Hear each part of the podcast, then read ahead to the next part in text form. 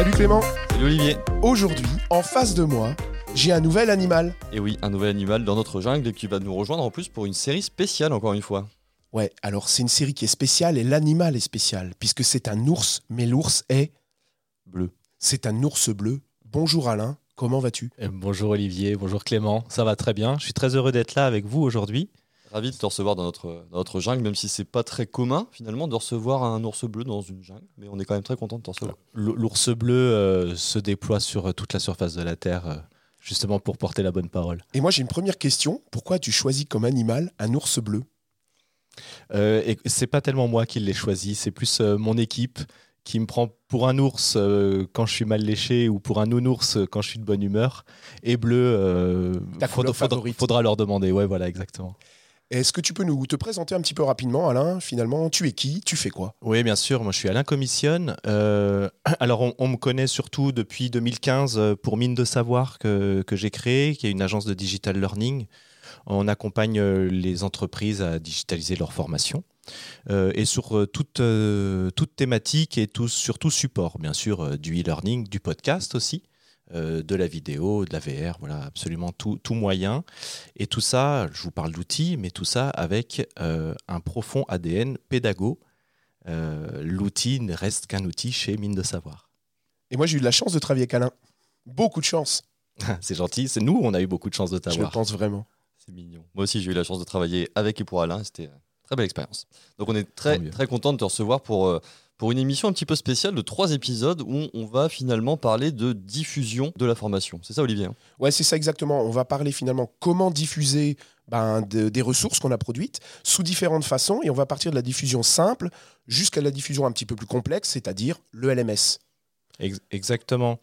Euh, je, commence directement. Euh, je voulais pas parler LMS ou que plateforme, mais vraiment parler diffusion de support pour le formateur.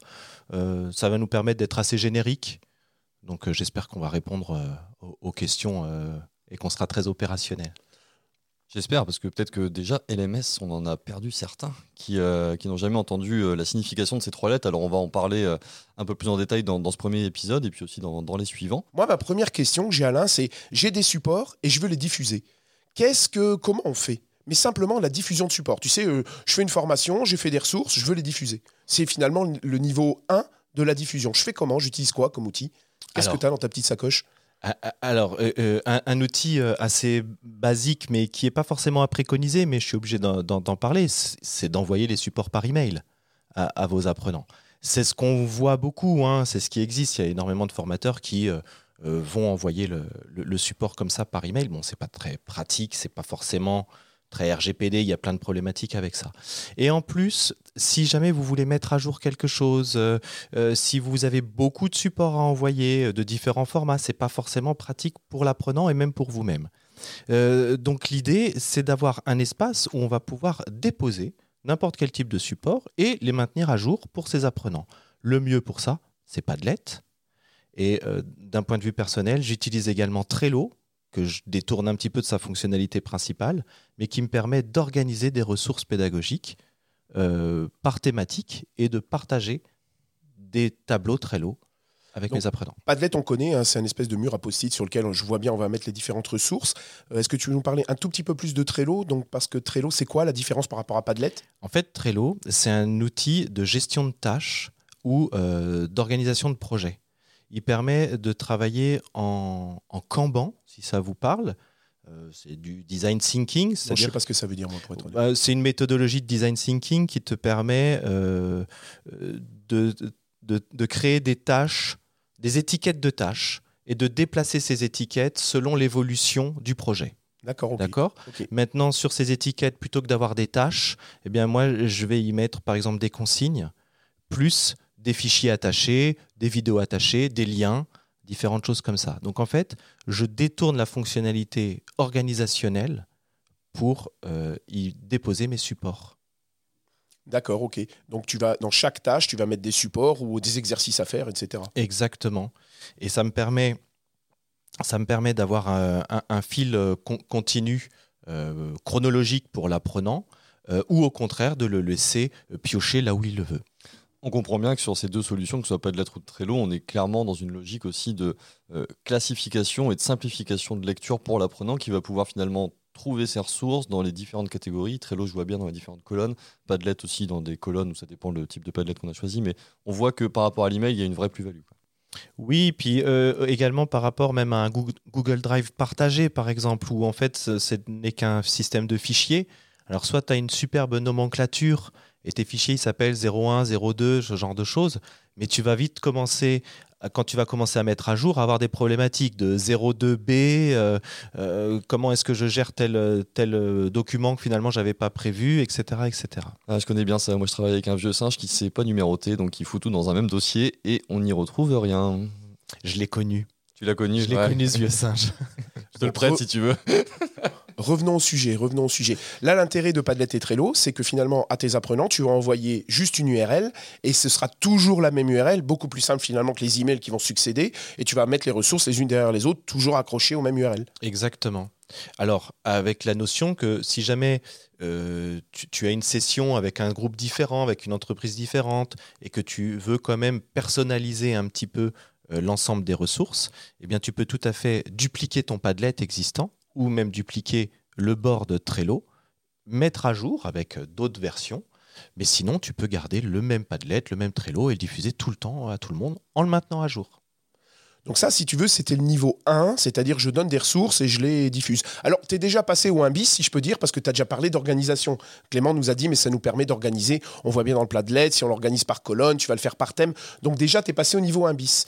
Mais si tu veux faire un véritable petit parcours, euh, étape par étape d'apprentissage pour tes apprenants, est-ce que tu as d'autres outils à nous partager? Toujours dans la diffusion. Hein. Oui.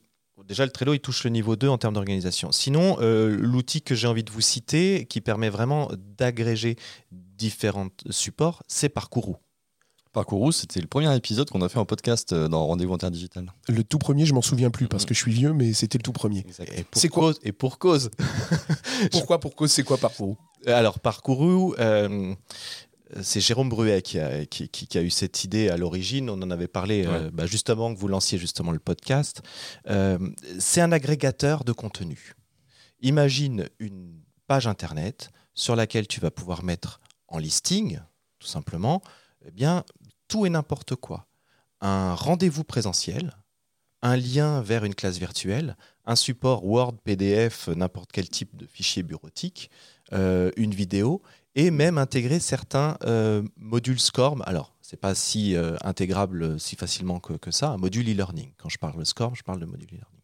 En tout cas, Parcourou est un agrégateur de contenu et permet euh, de diffuser tous ces contenus vers un apprenant qui, lui, va passer ses contenus dans l'ordre prévu. Voilà, on est vraiment sur la diffusion d'un parcours apprenant. En fait, on n'est plus dans des ressources, on est dans un parcours apprenant.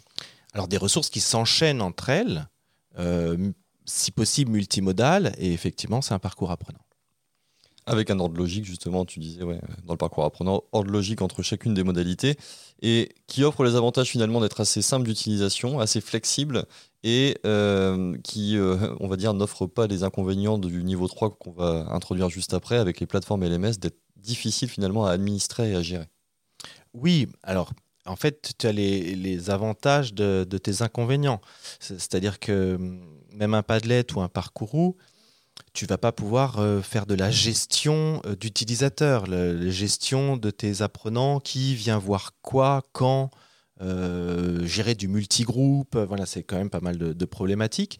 les parcours, comme on le disait, les parcours personnalisés, en fait, il va falloir que tu dupliques un parcours existant, donc qu'en fait que tu maintiennes deux parcours, voire plus, euh, alors qu'effectivement, avec euh, des vraies plateformes, là on va toucher un peu ce qu'on a appelé nous, entre nous, le niveau 3, avec des vraies plateformes LMS, tu vas pouvoir gérer tes apprenants, gérer le versionning de tes, euh, de tes activités, de tes fichiers, aller beaucoup plus loin dans l'administration de tes ressources avant d'aller vers le LMS et vers ce niveau 3, on, parle souvent de tracking, c'est-à-dire finalement, est-ce que tu arrives à suivre tes apprenants? Alors, on, sait bien que dans le LMS, on va parler de tracking proprement dit, et on va rentrer dans les dernières minutes du podcast là-dessus, mais est-ce qu'il y a moyen de faire du tracking en niveau 2 Oui, alors, Juste, juste peut-être, Clément, je ne sais pas si tu vois ce que c'est le tracking précisément Oui, le tracking, la possibilité de suivre finalement ce que les apprenants ont fait, pas fait, ce qu'ils ont répondu, pas répondu, c'est un peu ça ce que c'est là où tu veux en venir, c'est ça? Suivre, ouais, c'est ça, suivre l'évolution, la progression et en temps et, en compétences ou en apprentissage. Alors, est-ce que alors, pour le tracking, juste comme tu poses la question, il y a quand même euh, trois choses. Euh, c'est qui a fait quoi, pendant combien de temps et pour où, pour quel score? Hein, grosso modo, ça résume à peu près tout ce que je viens de dire. Euh, le qui a fait quoi, ça, ça va être compliqué en niveau 2. Par contre, qui a eu quel score, ça, ça va être possible sur des activités simples, type quiz quiz qu'on peut créer avec, vous en avez cité plusieurs dans des podcasts précédents, des outils de quiz euh, ou même de sondage type Google Formulaire. Euh, ça, voilà, vous allez pouvoir récupérer différentes, euh, enfin en tout cas ce qu'ont répondu les gens et leur score selon leur bonne ou mauvaise réponse. Donc premier niveau de tracking finalement, c'est la réponse au quiz et on peut intégrer ça dans un parcours. Exactement. Très très bien. Alors ce qu'on a appelé entre nous le niveau 3 en préparant cette émission, euh, c'est de dire bah, on en arrive à on veut du tracking, mais on veut de l'administration, de groupes, d'apprenants, et là on arrive au LMS. Est-ce qu'il y a différents types de LMS Ça veut dire quoi LMS d'abord pour commencer? Alors LMS, Learning Management System. Yes, in English, very good c'est pas moi qui, c'est comme ça, c'est anglais. Euh, on, a, on a vu euh, pas mal de LCMS se développer. LCMS Oui, Learning and Content Management System. Alors c'est quoi la différence entre LCMS et ah, LMS Est-ce qu'il y en a vraiment? C'est très marketing. Euh, c'est-à-dire qu'en termes de fonctionnalité, l'un ne serait pas capable de gérer le contenu. En fait, LMS, LCMS, voilà. Aujourd'hui, tous sont à peu près au même niveau et permettent d'avoir une administration du contenu avec du versionning, avec euh, tel contenu va pouvoir être accessible à telle typologie de personnes, etc. etc. Euh, on peut parler aussi de LXP pour Learning Experience Platform. En fait, là, l'idée, c'est de vraiment euh, s'intéresser à l'apprenant et à à l'expérience d'apprentissage qu'on lui propose. C'est-à-dire que on pourrait euh, avoir euh, une comparaison. Un LMS ou un LCMS va plutôt ressembler à un SharePoint ou à euh, un système de fichiers en ligne. Ça n'a pas envie ce que tu racontes. Alors, je grossis le trait, hein, parce que c'est de moins en moins vrai, mais je grossis le trait pour qu'on comprenne. Le LXP, lui, il va tendre vers le Netflix vers l'interface Netflix, c'est-à-dire que je choisis un peu ce que je veux, on me propose des choses, euh, ça s'enchaîne de façon euh, euh, fluide et régulière. Voilà, c'est un petit peu la tendance qu'on peut avoir sur LXP, LMS. On peut citer des plateformes LXP ou bien citer des marques? Oui, il y en a plein. Bah, si nous en quelques-unes pour avoir une idée, pour qu'on puisse aller regarder ce à quoi ça ressemble. Moi, j'aime bien euh, Rise Up. Il y a My Skill Camp qui a une belle proposition également. Et puis j'en oublie, euh, mais il y en a des dizaines. Rise Up, par exemple, c'est déjà une plateforme. Allez voir riseup.com, j'imagine. Euh, allez, ça doit pas être .com. On, non, je vous mettra exactement. Point, .io, mais on va le mettre. Et on, vous le mettra, on mettra le lien. Mm. Et là, c'est déjà une plateforme LXP. C'est-à-dire, on va. Oui. Oui, tout à fait. Ouais. Après, bon, on parlait de plateforme LMS, LCMS, LXP, il y a même les LRS. bref, il y a plein de dénominations euh, dans tous les sens. Euh, ce qu'il faut avoir à l'esprit, c'est que ces plateformes, elles vont permettre de gérer des masses d'apprenants qui sont euh, considérables et c'est ça leur avantage. Quoi. si on est formateur indépendant, est-ce qu'on a vraiment besoin d'avoir ce type de plateforme pour diffuser sa formation? C'est vraiment la question à se poser, je pense. Et finalement, comme tous les outils digitaux, quoi. en fonction de l'usage, on va choisir l'outil qui va bien. Quoi.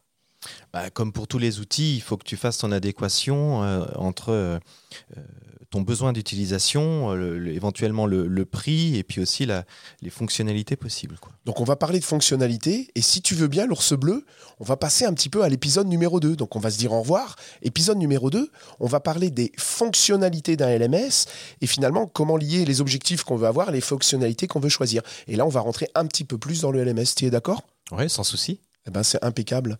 Je suis également d'accord. C'est impeccable. Merci beaucoup, Alain. Merci, à vous. On se retrouve euh, bah, très bientôt autour de l'étang. Ça marche, à très vite. Salut Alain, ciao ciao. On se retrouve toutes et tous sur les réseaux sociaux et sur notre site web rendez-vous en terredigital.com. Et Olivier, on se dit à lundi prochain. Alain aussi. Ouais, d'ailleurs, Alain aussi. À lundi prochain. lundi prochain. salut. salut Clément.